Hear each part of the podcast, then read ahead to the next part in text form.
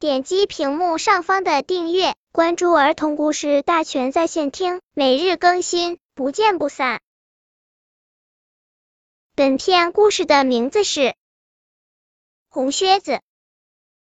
啪嗒啪嗒，小牛和小马走路真神气。小花猫趴在窗台上瞧着，心里想：要是我也穿上靴子，该有多好啊！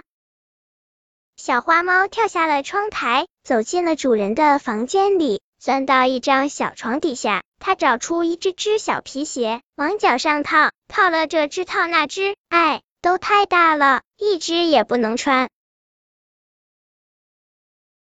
忽然，他看见桌子上有个小木偶，他的脚上有一双漂亮的红靴子。小花猫蹦上板凳，趴到桌子边，大声地说：“喂，小木偶！”把你的红靴子给我穿穿。不不，小木偶摇摇头说：“我没了靴子，怎么站立呀？”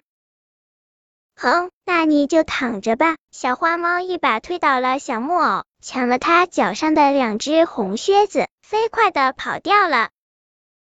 呜呜呜，还我靴子，还我靴子！呜呜呜，小木偶趴在桌子上，又哭又喊，好伤心呵。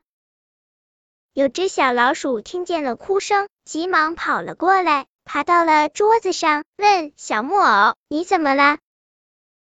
小木偶告诉他：“呜呜，是小花猫把我的红靴子抢走了。”呜呜呜！你别哭，小老鼠说：“我去帮你把红靴子找回来。”别去，别去！小木偶急忙拉住小老鼠的尾巴，说：“小花猫会吃掉你的呀。”我不怕，我有好办法。小老鼠挺了挺胸说。小老鼠来到了门外院子里，它悄悄的找去，找到了大树下，看见小花猫穿着两只红靴子在走来走去，它轻轻的走到了大树背后，三下两下就爬上了大树，坐到了树枝上，大声唱了起来：小花猫坏坏坏，抢来靴子脚上穿。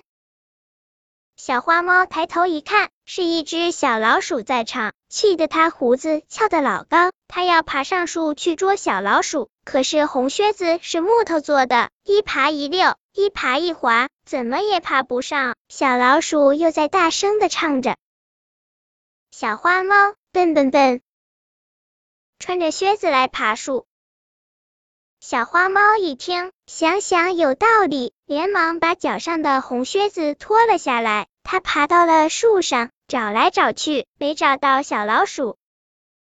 小老鼠啊，它早就跳下了树，抱起两只红靴子，跑进了房间里。